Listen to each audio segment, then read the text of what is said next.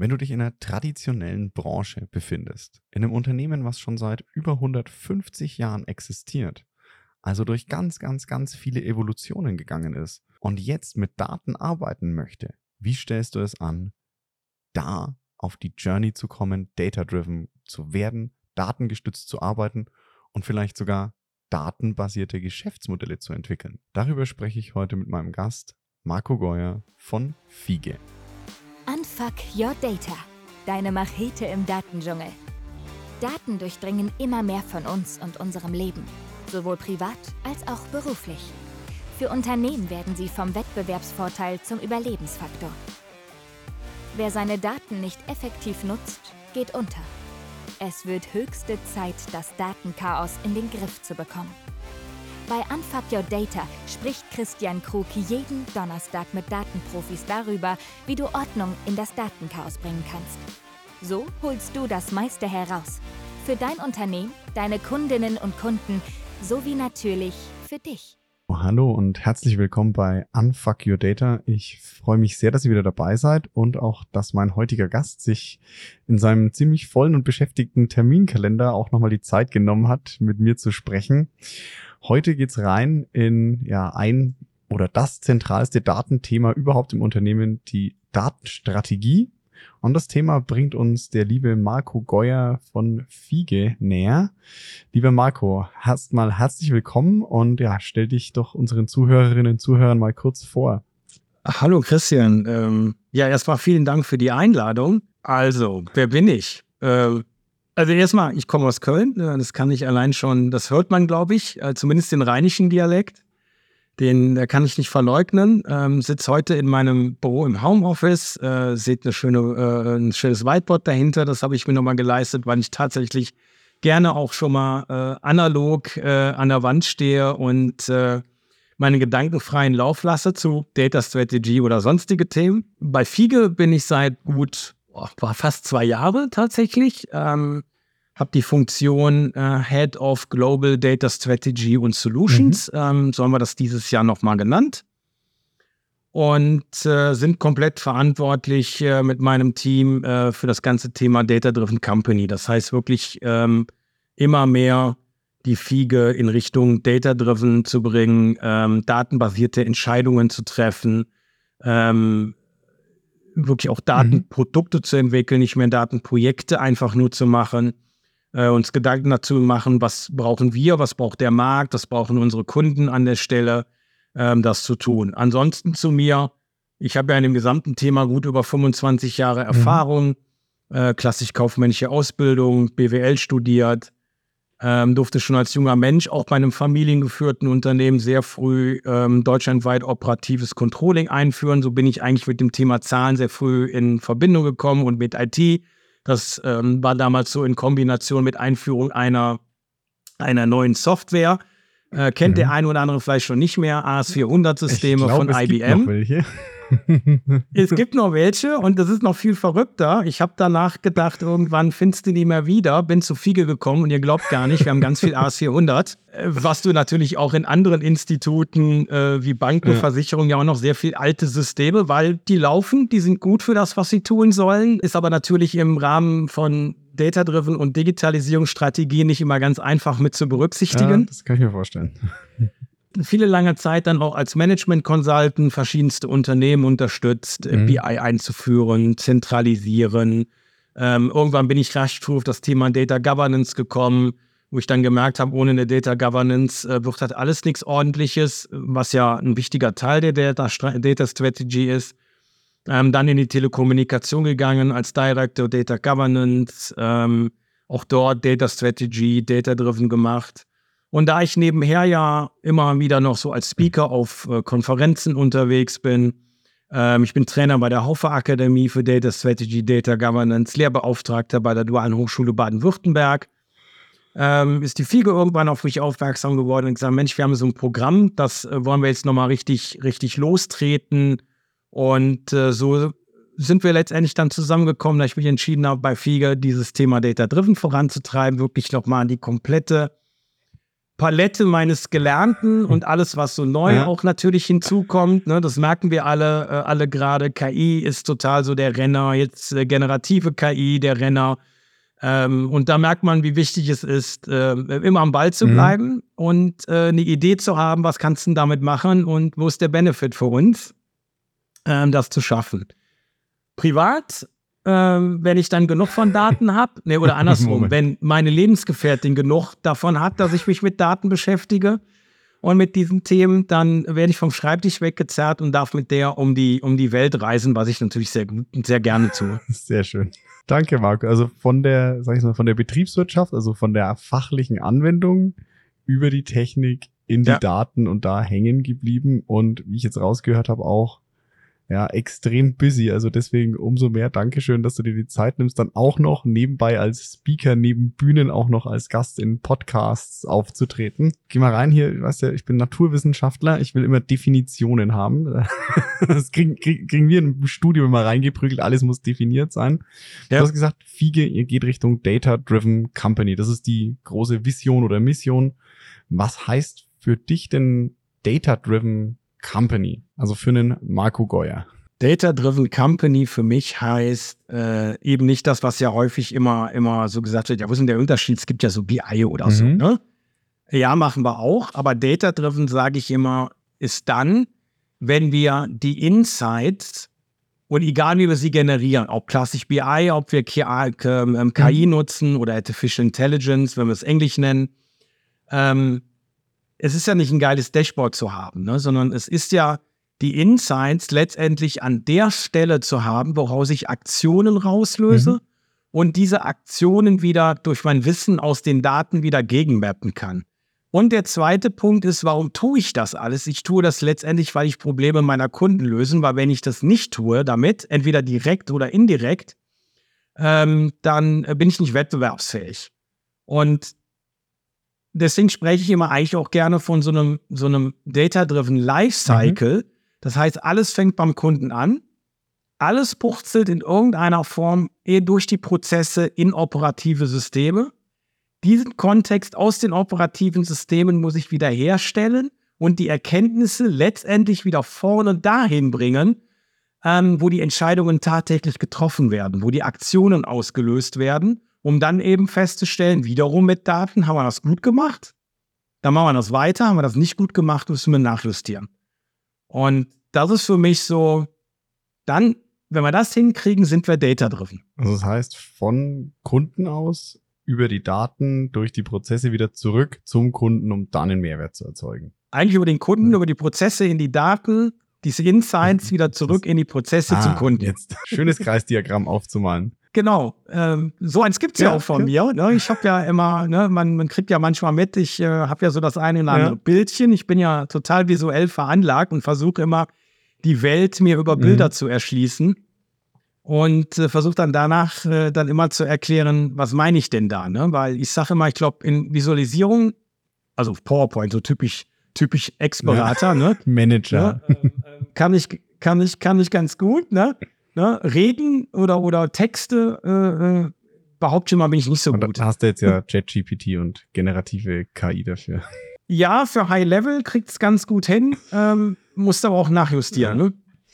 Aber okay, das heißt, wir haben jetzt so die Vision, Data-Driven heißt, wir treffen Entscheidungen für unsere Kunden, äh, verbessern unsere Kundenerlebnisse durch Daten. Und du bist ja. jetzt im Bereich Data Strategy angesiedelt. Das heißt, du bist jetzt nicht mehr der äh, Marco Geuer, der irgendwo sitzt, Code schreibt, um die Ergebnisse zu verbessern, sondern du lenkst hier die Strategie, wie kommt die Fiege an den Punkt, dass es data-driven ist.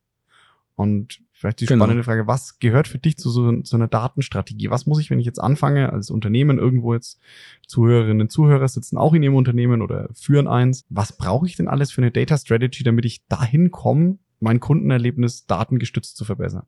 Ganz wichtig an der Stelle ist erstmal eine Corporate Strategy zu haben. Da geht das ganze Thema los und äh, wir werden nicht dran vorbeikommen, eine Corporate Strategy und eine Data Strategy gleichberechtigt zu sehen, weil sie ergänzen sich und verstärken oder mhm. schwächen sich gegenseitig ab. Äh, warum? Äh, jetzt mal ehrlich, ne? wir reden alle über Data-Driven, aber seit Einführung ähm, der IT an sich, ne, mit dem Start der spätestens mit dem Start der Lochkarten, ne, jetzt kannst du natürlich noch weiter zurückgehen auf Tontafeln und keine Ahnung, Ja. ähm, haben wir ja immer irgendwie mit Daten zu tun und wir machen immer mehr mit Daten. Ne? Ähm, es wird ja schon unglaublich viel mit Daten gesteuert. Ähm, da kommen wir ja gar nicht dran vorbei. Und ich finde es immer ganz spannend, wenn nach wie vor immer noch so eine, so eine Daten, äh, so eine, so eine, so eine Corporate Strategy, also in, in, ganz spannend finde ich, wenn ich mich auch mit anderen unterhalte, ähm, dass häufig A nicht klar ist, was ist denn eigentlich unsere Corporate Strategy? Da geht es ja. Ja. schon los. Ne? Und dann die Erwartungshaltung, was ist denn unsere Data Strategy? Und dann sage ich, jetzt wird es ganz schwierig an der Stelle. Ne? Weil wenn ich mir schon nicht klar ist, wo will die Company an sich denn überhaupt hin, was leite ich denn überhaupt davon ab? Aber jetzt nehmen wir mal an, ich habe eine Corporate Strategy und davon gehe ich mal aus, dass das mittlerweile ganz viele Unternehmen haben. Vielleicht ist es manchmal auch nur ein Kommunikationsproblem. Ich habe Mhm. die Strategie nicht gut ins, ins Unternehmen kommuniziert. Das kann ja auch ein Grund sein. Dann glaube ich, werde ich nicht mehr dran vorbeikommen, darüber nachzudenken, wie leite ich denn da eine Strategie, eine Datenstrategie von ab? Warum? Naja, so nehmen wir mal an, ich sage, ich will einen neuen Markt erobern. Ja. Dann geht es ja erstmal schon mal los, welcher Markt ist denn für mich überhaupt interessant? Welche Art von Markt rede ich denn überhaupt? Da muss ich mir ja von der Corporate-Strategie schon mal eine Basisüberlegung zu gemacht haben. Und jetzt geht es eigentlich schon los. Eigentlich Das- müsste ich hier schon data-driven sein, Das sind ja weil schon brauche ich ja Daten. Daten. Das sind ja schon Daten. Ich muss ja, Ja. wissen, was ist in dem Markt, Genau. in den ich rein will. Was ist da los? Gibt's den überhaupt schon? Sind da Genau. schon Player? Ne? Und dann geht's schon los. Und dann da kann ich externe Daten nehmen, da kann ich interne Daten nehmen. Habe ich denn schon Bereiche, die vielleicht in den Markt schon reingepiekst haben? Habe ich schon Erfahrungen? Kann ich das an Daten ablesen? Ähm, wie sah das denn äh, letztendlich an der Stelle aus? Ähm, kann ich denn da auch schon Dinge ableiten und vielleicht hochrechnen? Ähm, was können die Bedürfnisse der Kunden sein? Und schon diskutierst du eigentlich die ganze Zeit über Informationen und Daten, die dazu dienen, Informationen und Insights zu generieren. Mhm. Woran merkst du, dass du nicht data-driven bist? Merkst du natürlich daran, dass du mit unglaublich vielen Excel-Sheets hin und her generieren, die unglaublich viele Menschen manuell erstellt haben. Und spätestens da ist der Punkt, wo in der Erarbeitung der Corporate Strategy auffallen müsste, ey, wieso brauchen wir so ewig lange Ja. in der Datenerhebung, der Datenermittlung, der Datenverstehen? Und wieso jonglieren wir ja eigentlich mit Excel, mit ganz vielen Leuten? Und wie viel Manntage, meistens auch äh, äh, eine Menge Manager dahinter, ja.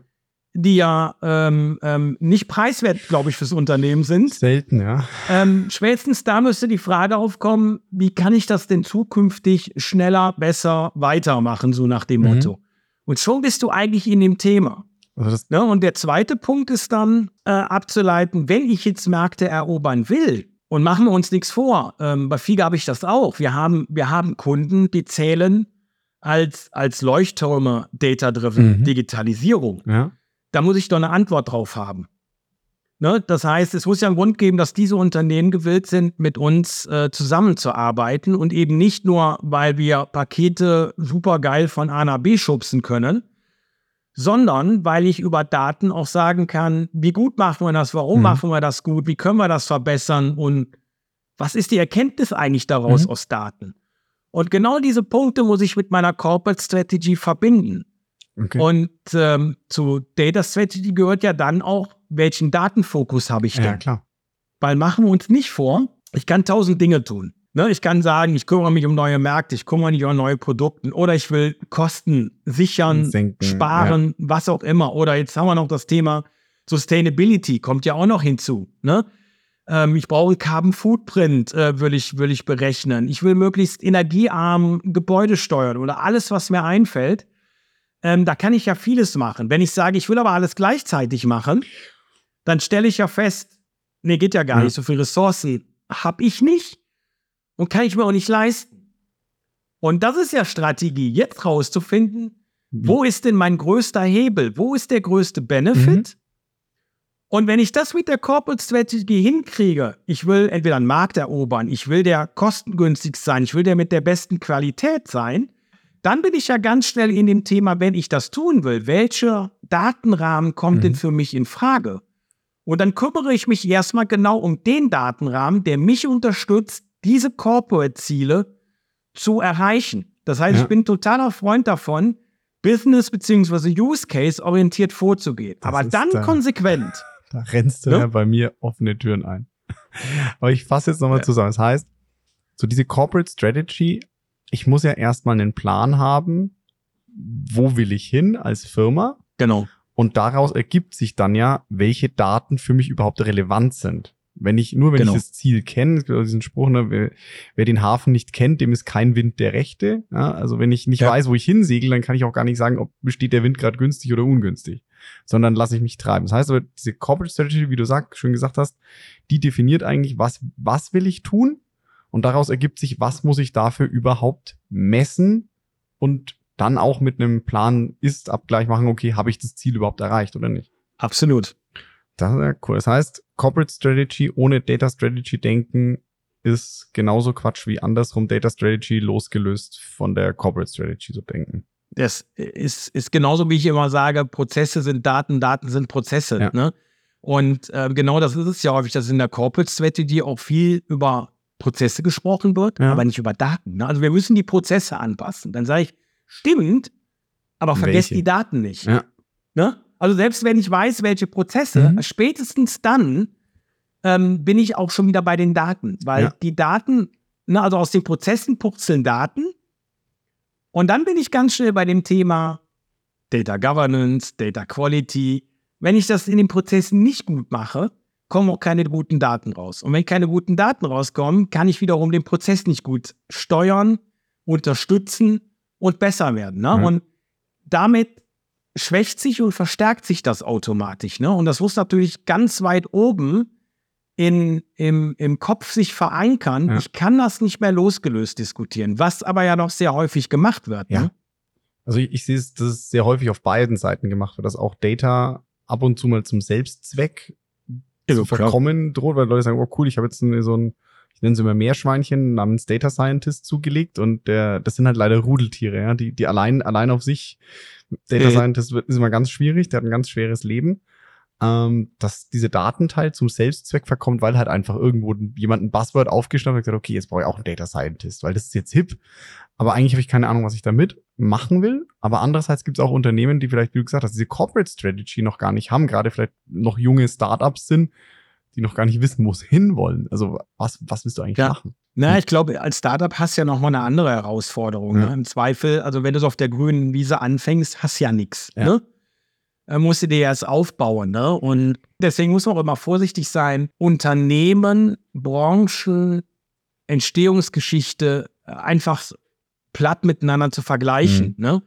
Ähm, ähm, so Diskussionen auch so, ja, so eine Google macht das ja auch. Und dann sage ich, ja, aber die hat ja, weißt du, Fiege ist 150 Jahre alt. Ne? Ja. Ich kann eine Fiege nicht mit 150, äh, äh, 150 Jahre Unternehmen mit einer Google, die jetzt äh, 25, 30 Jahre alt ist, ähm, zu einer ganz anderen Zeit, mit ganz anderen Ja. Voraussetzungen, mit ganz anderen Technologien entstanden ist. Ne? Ähm, denen ist, da sind wir bei dem Thema, äh, wie wir eben hatten, die sind, ne, eine AS400, kennen die Theo, also man kennen die, ne, Ja. aber eigentlich sind die nicht damit groß geworden. Ne? Nee. Ähm, haben wir aber. Ne? Also du kannst nicht sagen, okay, ich pack das alles ein ne? und bring das in den Keller und baue jetzt mal hier neu. Es können keine 150, 100 Jahre, 60 Jahre alte Unternehmen machen.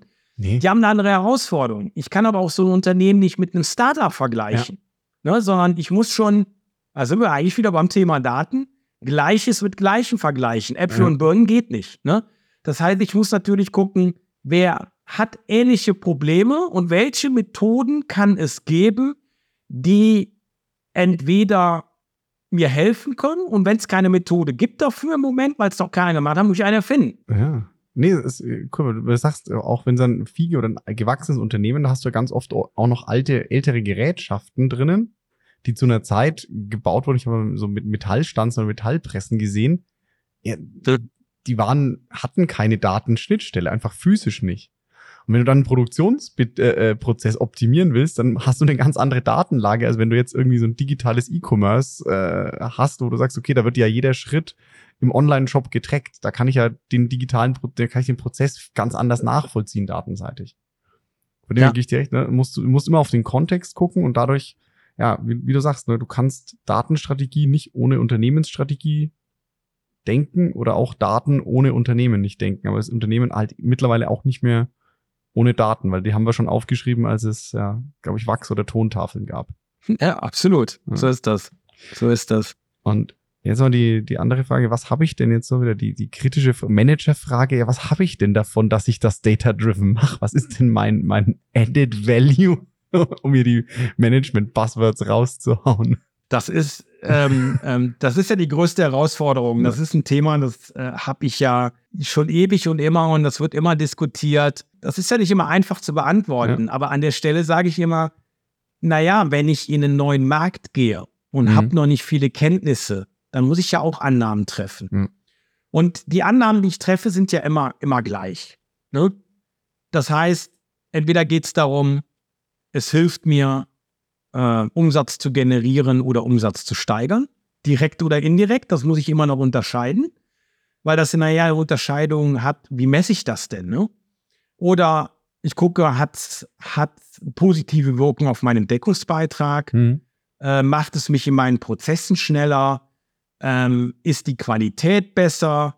Äh, damit ähm, ähm, hat es verstärkende Impulse. Da muss ich mich ja erstmal dran hangeln, mhm. ne, an der Stelle. Und der erste Punkt ist ja Data-Driven hin oder her. Da sind wir wieder mit dem ohne, ohne Strategie, keine Daten, ja. ohne Daten, keine gute Corporate Strategy. Ähm, jetzt gehe ich in den Markt und sage, dieses Produkt würde ich in den Markt verkaufen. Wie messe ich das? Anhand von Daten. Ja. Jetzt gibt es zwei Möglichkeiten. Entweder setze ich da jemanden hin, der versucht, die mühsam manuell zu handeln. Dann kann ich schnell, je nachdem, über wie viel Daten wir sprechen, in die Bredouille kommen. An der ersten Stelle ich bin ich schnell genug. Das heißt, ich bin mit meinen Entscheidungen nicht nah am Markt dran. Das ja. heißt, ich erkenne nicht frühzeitig, dass ich nachjustieren muss. Das mhm. heißt, ich bin sehr zurückgewandt, klassisches Controlling. Ja. Ich gucke so vier, sechs, acht Wochen zurück und treffe eine Entscheidung auf ein, ein Geschehen, auf eine Situation, die vielleicht vor sechs Wochen Bestand hatte, aber jetzt schon nicht mehr gültig ist. Das mhm. heißt, ich bin immer den Veränderungen hinterher. Das heißt, ich, ich laufe hinterher, ich gestalte nicht, sondern ich, ich reagiere und ich agiere nicht. Genau. Ja. Genau. Das ist der Punkt eins. Mhm. Punkt zwei ist natürlich dann, wenn ich jetzt näher an den Markt ran will oder an die, an die Veränderungen ran will, wie früh erkenne ich Veränderungen, um, um gegensteuern zu können? dann sind wir ja dem Thema Near Real-Time. Mhm. Und da sind wir uns ja schon mal einig, Near Real-Time kriegt der Mensch nun mal nicht hin. Ah, schwierig. ne? Ja. Also, also mal so 5 Millionen Datensätze, äh, äh so Near Real-Time im 15-Minuten-Takt sauber aufbereitet zu haben und unter verschiedenen Facetten sich betrachtet zu haben und Insights generieren, machen wir uns nichts vor. Also Minimum sind viele Stunden, Tage, Woche oder mehr schon vergangen. Mhm. Also ich bleibe immer hinterher. Also muss ich ja überlegen, klassisches Industrieproblem. Ich will etwas immer gleichbleibend sehr häufig tun. Also fange ich auf einmal an, über Industrialisierung, sprich Skalierung nachzudenken. Ja. Und in dem Moment bin ich in dem Punkt, wo ich sagen muss, ich muss Verfahren mir aneignen, die mir ermöglichen, eben sehr zeitnah die richtigen Daten in der richtigen Qualität zur Verfügung zu haben, um zeitnah Entscheidungen zu treffen. Und dann legen wir jetzt noch einen oben drauf. Oh, oh jetzt ist die, die letzte Disziplin ist ja dann, und jetzt versuche ich auch noch nach vorne zu gucken und ja. zu sagen, wenn wir das so machen würden, was glauben wir denn, was morgen, übermorgen oder überübermorgen passieren würde? Und wenn das passiert, wie möcht, müsste ich dann darauf reagieren und mich anpassen? Oder was muss ich jetzt schon tun, um gewisse Ereignisse überhaupt A, vielleicht A einzuleiten oder B darauf vorbereitet zu sein, dass sie eintreffen? Genau. Ich versuche eigentlich schon ein paar Pläne B in der Schublade mhm. zu haben. Und machen wir uns nichts vor. Natürlich ist das immer auch Glasguckerei. Ja. Aber ich sage immer Glasguckerei auf ähm, validen Daten ist immer noch mehr als Glaskokerei auf subjektive Betrachtung ein oder zwei Personen. Ja. Denn viele Daten, glaube ich, sind erstmal objektiver als zwei Personen mit 30 Jahren Erfahrung. Ja, das auf jeden Fall. Ich, ich habe da immer ein bisschen anderen Ansatz. Also, ne, da kommt bei mir wieder der Naturwissenschaftler raus. Es ist nicht Glasguckerei, es ist ähm, hypothesengestütztes, eigentlich wissenschaftliches Arbeiten.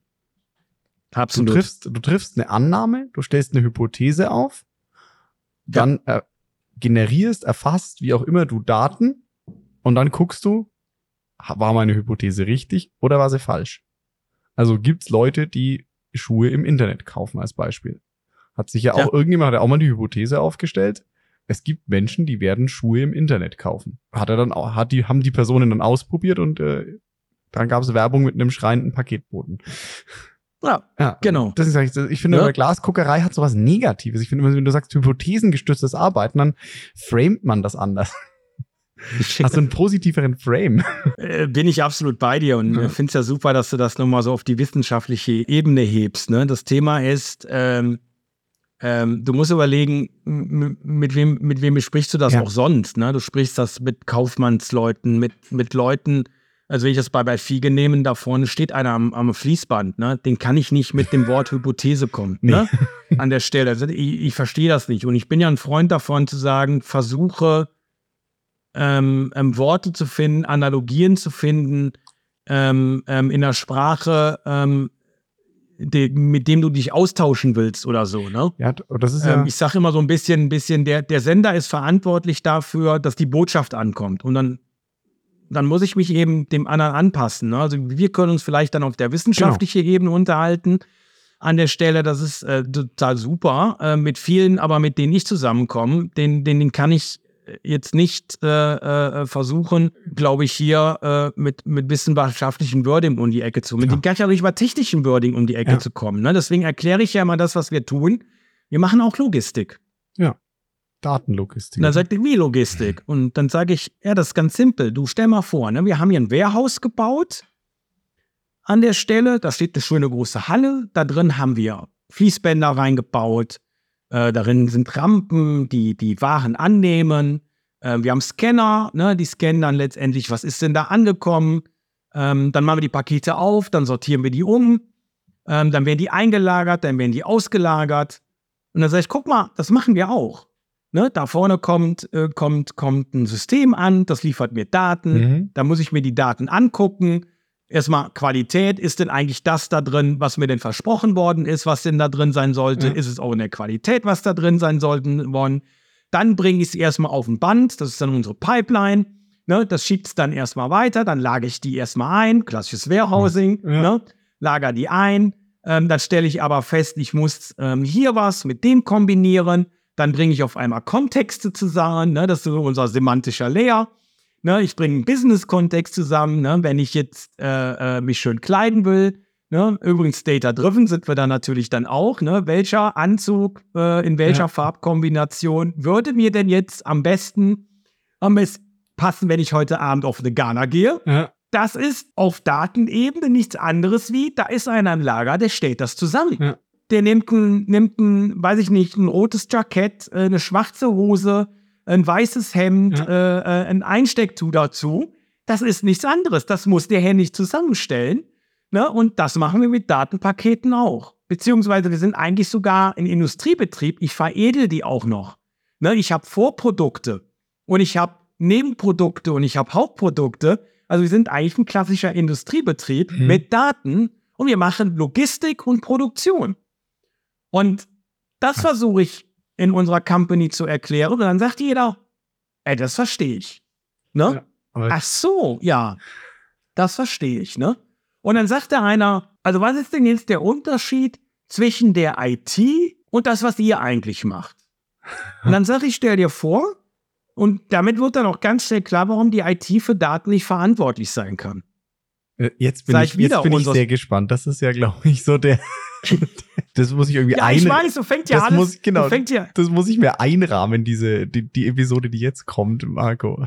Nein, nein, aber, äh, nein, aber das ist doch, das ja. ist doch tatsächlich so. Erst, der erste Spruch ist doch immer, äh, Data-driven und Daten, ist, ist ja die IT für Das ist ein IT-Thema, ja, klar. Ne, und dann, nee, ne, und dann, dann nehme ich dann wieder genau uns und dann sage ich, guck mal, ähm, wir machen ja nicht nur Kontraktlogistik, sondern wir machen auch Real Estate. Das heißt, wir bauen auch Wehrhäuser. Ja. Und jetzt stell dir vor, unser Real Estate-Bereich ist die IT. Das heißt, die bauen mir Hm. hier ein Gebäude hin, stellen das hin und sagen, hier ist das Gebäude, mit dem kannst du jetzt Warehouse-Logistik machen. Und dann gibt's noch jemand, der muss da jetzt was reinbauen. Hm. Der muss da nämlich in der Lagerhalle Regale reinbauen. Der muss Fließbänder reinbauen und der muss, wie gesagt, Kontrollen machen und Qualitätssicherung Die, machen die und Checkpoints sonstiges. Ne? und so und die. Checkpoints Ja. und sowas. Und da müssen dann so Scannerstraßen vielleicht gebaut werden. Ich sag, jetzt stell dir vor, das sind wir, die die Pipelines bauen. Ja. Die bauen dieses Innenleben da rein. Und jetzt überleg mal, und jetzt kommt, wird, wird das Dreieck vollständig. Und wer bewirtschaftet dieses, das? Das Business. Ja. Und jetzt wird ein Schuh draus, wenn die drei zusammenkommen und das miteinander verstehen und Lösungen entwickeln. Dann haben wir eine Chance, data-driven zu werden. Geile Analogie. Und das ist dann auch ein Stück weit wieder Strategie. Marco, sehr geile Analogie. Ich finde das cool, vor allem, also zum einen ist es super anschaulich, auch wenn man nicht in der Logistik ist. Also ich bin kein Logistiker, ich hatte nur mal ein Projekt bei einem großen Logistiker. Und es ist noch was, es ist nämlich, was du gemacht hast, so für mich ähm, ein super Beispiel für Data Storytelling. Weil Mhm. du ja gerade genau entscheidergerecht, also bei den Leuten ein Bild erzeugt hast, das sie aus ihrem Alltag kennen.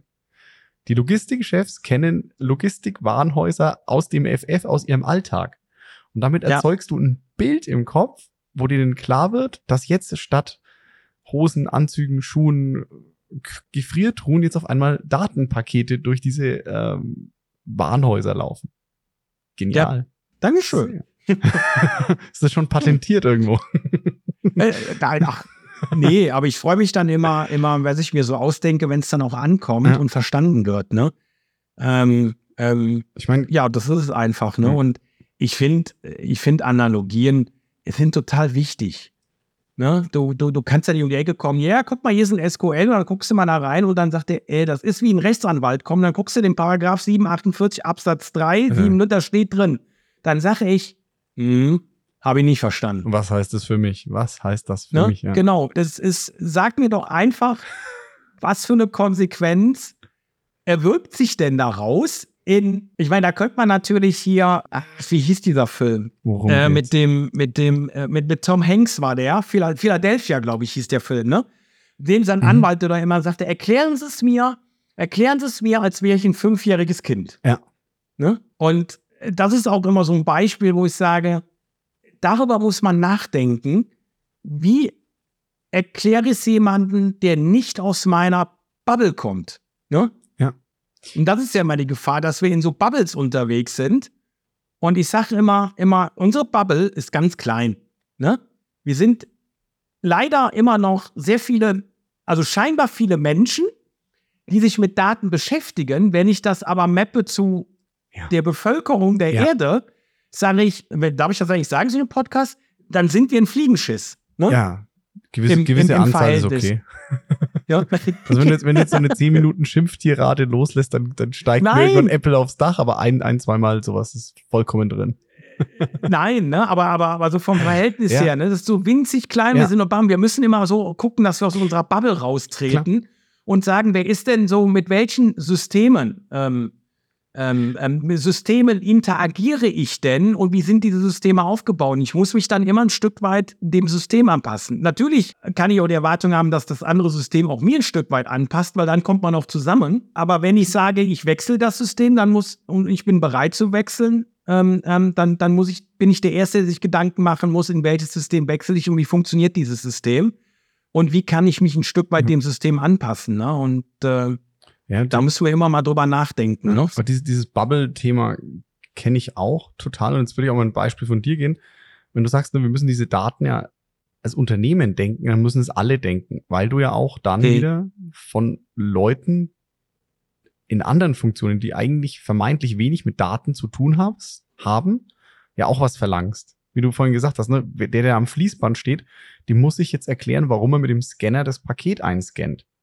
Ja. Weil er ja vielleicht vorher das mal gewohnt war, dass es einfach drauf guckt, wer ist Absender, was ist drin und es irgendwo hinschmeißt. Und jetzt muss er erstmal den extra Schritt machen, den Scanner rausholen, das Paket scannen und dann einsortieren. ist für ihn im ersten Moment ja erstmal mehr Aufwand. Aber wenn du ihm später sagst, hey, dafür findest du es leichter wieder, dafür ist es später in der Abwicklung, tust du dich leichter und suchst es nicht mehr, weil mal irgendwas da war, sondern du weißt genau über den Scanner, das Paket ist da gelandet, dann tust du dir hinterher leichter. Dann hast, hast du den Benefit wieder für die Person, die mitarbeitet. Und da musst du eben aus dieser Bubble raus. Dem kann ich nicht mitkommen mit, ja, das ist data-driven, weil dann äh, die On-Time in Full für unsere Kunden viel leichter interessiert den doch nicht. Mal ehrlich, ja. das ist dem, ja. Entschuldigung, jetzt sage ich was, es ist mir scheißegal. Den interessiert, wie mache ich meine Arbeit in der Zeit, die ich hier am Fließband stehe, leichter. Absolut. Genau, und da bist du ja eigentlich eher in einem Prozess oder so. Ja. Was ist denn die Wirkung? Ne? Also wenn ich das, wenn ich das bei uns so ein bisschen, ein bisschen übernehme, ist, ist, ähm, und da sage ich immer, du kannst schon sehr früh, und da sind wir wieder bei Data Insights, ja. sehr früh schon an der Datenqualität ja ablesen, funktionieren die Prozesse oder funktionieren die Prozesse nicht. Oh ja. Weißt du, wenn so Fragen überkommen, was bringt mir Datenqualität? Da sage ich immer, Datenqualität sagt mir schon mal, ob dein Prozess funktioniert. Ne? Und dann, äh, wieso, äh, was ist das denn? Ne? Wie kommst du noch? Ne? Und das ist ja so, ähm, ähm, das schöne Beispiel ist mit dem Scanner. Ja. Wenn ich zum Beispiel feststelle, ähm, ich habe ein spätes Scannen. Das heißt, spätes Scannen heißt, das passt nicht in die Reihenfolge des Prozesses. Dann weiß ich jetzt schon, dass nachgearbeitet worden ist, mhm. weil vorne was nicht funktioniert hat. Das heißt ja, wenn das mir relativ häufig auffällt schon, ne, und damit kann ich ja dann ähm, schon gar nicht die Auswertung machen, die ich will. Das heißt, wie sind die Durchlaufzeiten meines Prozesses? Funktionieren ja schon nicht, weil ich ja gar nicht den echten Startpunkt sehe, sondern ich sehe irgendwelche Zwischenstände, die aber nicht in einer Reihenfolge passen. Ist ja simple, simple Datenqualität. Ne? Mhm. Dann weiß ich jetzt schon, ich muss da mal in den Prozess gehen. Das heißt mit anderen Worten, ich muss mich von meinem Stuhl aufheben, äh, aufsetzen aufstehen, muss mal runter in die Halle gehen, stell dich mal eine halbe Stunde dahin und guck mal an, was da passiert. Was passiert da? Da kommt im Zweifel viel mehr Ware an, als eigentlich ähm, ähm, gedacht worden ist. Ja.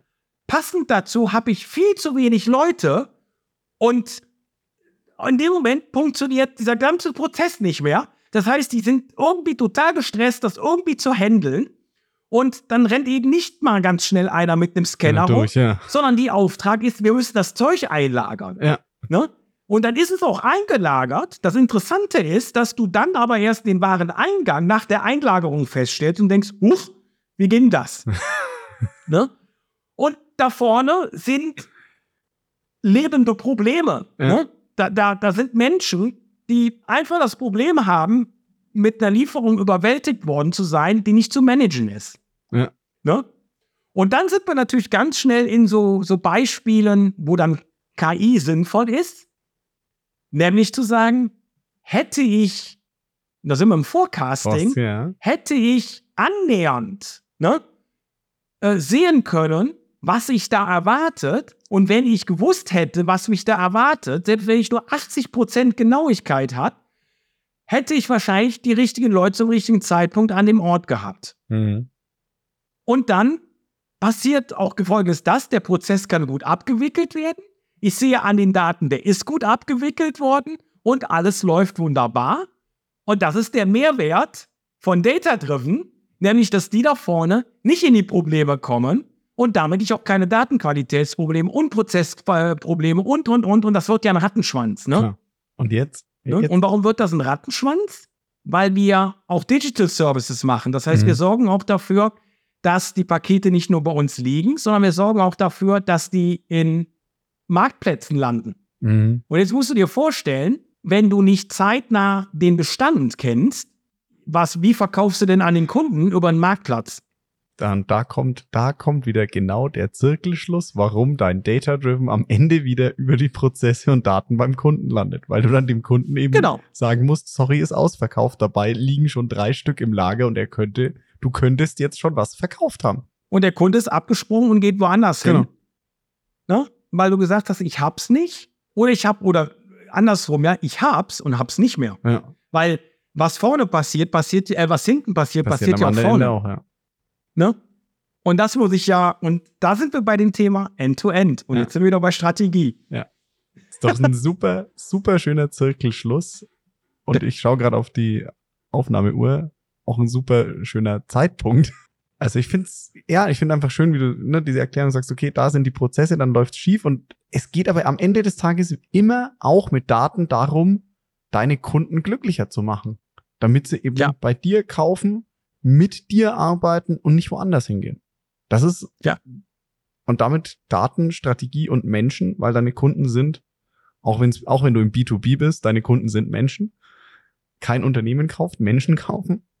So ist es. Und darum geht's, durch Daten Kunden, Menschen glücklicher zu machen. Absolut. Sehr geil. Marco, jetzt gibt's noch zwei kleine Fragen, denen sich zum Abschluss jeder Gast äh, stellen darf oder muss, je nachdem.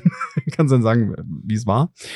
Ähm, das eine, so um dich ein bisschen besser kennenzulernen. Was war denn der letzte Ohrwurm, den du, äh, das letzte Lied, was du als Ohrwurm hattest, so rumformuliert? Ich sehe, du hast ein Musik-T-Shirt an. Es stimmt, falsch gesagt, cool, habe ich in London gekauft. Ja. Äh, Der letzte Ohrwurm ist tatsächlich äh, We Are the Champions von äh, Queen. Und warum? Weil ich tatsächlich äh, am Wochenende nochmal äh, den, den Film äh, von Freddie Mercury über Queen gesehen habe. Und ähm, äh, Are the Champions, glaube ich, kommt relativ am Ende. Und ähm, äh, mit der Musik bin ich ja groß geworden. Äh, unter anderem. Und das ist als Ohrwurm dann Dreck, äh, Dreck hängen geblieben. So, jetzt kann jeder überlegen, wie alt ich bin. Das war der, der Bohemian Rhapsody-Film, oder? ja, genau. Genia Genau. Genialer Film. Ich hatte danach tatsächlich Ja, Hammer, absolut. ich hatte Hammer to Fall äh, danach als Ohrwurm. Ja, das ist schon echt gut, gut gemacht. Ja.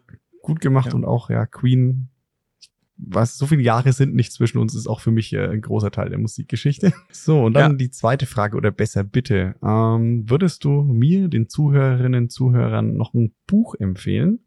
Ähm, gibt nur kleine Einschränkungen, also re- recht liberal. Zum einen kein Buch bitte, bei dem Marco Geuer als Autor oder Co-Autor draufsteht. Und zweitens äh, bitte so annähernd jugendfreie Literatur. Ansonsten wirklich komplett frei von, ich kann es endlich sagen, ich hatte schon Graphic Novel über Roman, Krimi bis hin zum Sachbuch über Data Strategy oder auch über was ganz anderes. Was sollte man mal gelesen haben? Also eins, also gut, wenn wir bei einem bleiben, ist, äh, das heißt irgendwie wie irgendwas mit Fokus. Ich komme jetzt leider nicht mehr auf den Titel. Da geht es wirklich darauf, äh, dran, das, was du tust, sich darauf zu fokussieren. Dann kriegst du es auch schnell umgesetzt. Das ist so ein bisschen, wie wir eben sagten. Ne, 20 Dinge gleichzeitig kriege ich nicht hin. Ich muss mich auf was fokussieren. Das ist super gut, gut geschrieben. Äh, an der Stelle, wie wichtig es ist, den Fokus zu behalten und fokussiert einmal dran, dran zu arbeiten. Also ist so eine Grundregel letztendlich. Fand ich, ähm, ich glaube, Focus Staff oder so heißt es. Ich, ich muss nochmal ich nachgucken. erst Ich kann es dir leider gar nicht sagen. Es ist jetzt Okay. ein, zwei Jahre her, dass ich es gelesen habe, aber es bleibt immer in meinem Kopf hängen. Das ist immer so das Buch, wo ich sage, bist du jetzt im Fokus oder bist du nicht im Mhm. Fokus? Ne? Das, das, das hilft immer so ein bisschen. Und das zweite? Jetzt, jetzt würde sich interessieren. Ja, ich glaube, das heißt, werde ein Data Head. Da geht es wirklich noch um das Thema Statistik für Nicht-Statistiker. Werde ein Data Das ist super gut, gut geschrieben, wie, ne, also eben nicht mathematisch, ne, so Ja. nach dem Motto, du kannst jetzt ne, diese Statistik und die geht mathematisch so, sondern wie gehe ich mit Wahrscheinlichkeiten um? Ne? Mhm. Und warum sind es Wahrscheinlichkeiten und wie berechne ich Wahrscheinlichkeiten, sag ich aber mal mit, ähm, ähm, ne, ich bin ja Betriebswirtschaftler, äh, letztendlich, ähm, wie komme ich mit 80 Prozent meiner Grundrechenarten klar, geteilt, äh, äh, ne, subtrahieren, äh, äh, addieren ähm, und sowas. Ne? Also die vier Grundrechenarten, wie komme ich damit klar? Und darin ist das eigentlich beschrieben, wie ich damit eigentlich klarkomme, trotzdem mit auch Wahrscheinlichkeiten abschätzen zu können, hinterfragen Mhm. zu können. Geht das denn auf, wenn mir einer so eine Wahrscheinlichkeit an den Kopf schmeißt? Was hin? heißt denn das in dem Mhm. Moment für mich? Und das finde ich total super, für eben gerade die, die nicht Statistiker sind, äh, da nochmal ein Gefühl für zu kriegen und auch erklärbar zu machen. Sehr spannend. Also auch immer witzig, weil ich jetzt schon das zweite oder dritte Statistikbuch habe, wo alle sagen, ja, aber das ist nicht so Mathe-Statistik, sondern das ist, das ist verständlich erklärt. Ich frage mich gerade ein bisschen, woher unsere schlechte Prägung zum Matheunterricht kommt. Äh, Das, liegt eindeutig, das lag eindeutig an den Lehrern. Bei mir habe ich das festgestellt, den Switch zwischen zwei Lehrern hieß bei mir zwei Noten besser oder schlechter. Das kenne ich auch. Ja, so simpel ist das. äh, und da sind wir wieder bei dem Thema, äh, der Sender ist verantwortlich für die Botschaft. Stimmt. ist nicht immer der Empfänger schuld. So, lieber Marco, nochmal ganz, ganz, ganz herzlichen Dank für das tolle Gespräch und auch, dass du dir wirklich in der ja, ähm, viel beschäftigten Zeit mit der großen Mission bei Fiege die Zeit genommen hast, ähm, dich mit mir zu unterhalten und unseren Zuhörerinnen und Zuhörern äh, einen Mehrwert zu bieten. Auch euch natürlich herzlichen Dank, dass ihr wieder dabei wart. Und ja, wenn euch die Folge gefallen hat, ich würde mich wahnsinnig über jeden äh, Like, Kommentar, Abo freuen. Marco ist im Übrigen auch bei LinkedIn, wenig überraschend, auch wenn wir uns schon mal live gesehen haben über ein LinkedIn-Event. Sehr cool. Ähm, geht gern auf ihn zu. Ähm, er doziert ja auch, wie er eingangs sagte, an der einen oder anderen Hochschule oder hält Vorträge. Sie sind auf jeden Fall hörenswert, das kann ich euch mitgeben. Ich habe mich äh, sehr gut A unterhalten und B informiert gefühlt nach seinem Vortrag. Oh, danke schön. Gerne. Und natürlich auch, wer mir noch nicht folgt auf LinkedIn ähm, oder vernetzt euch gern mit mir, wenn ihr Fragen habt, kommt auf mich zu. Ich freue mich, äh, wenn ihr bei der nächsten Folge wieder dabei seid und sag Tschüss, bis zum nächsten Mal. Tschüss, Dankeschön, Christian.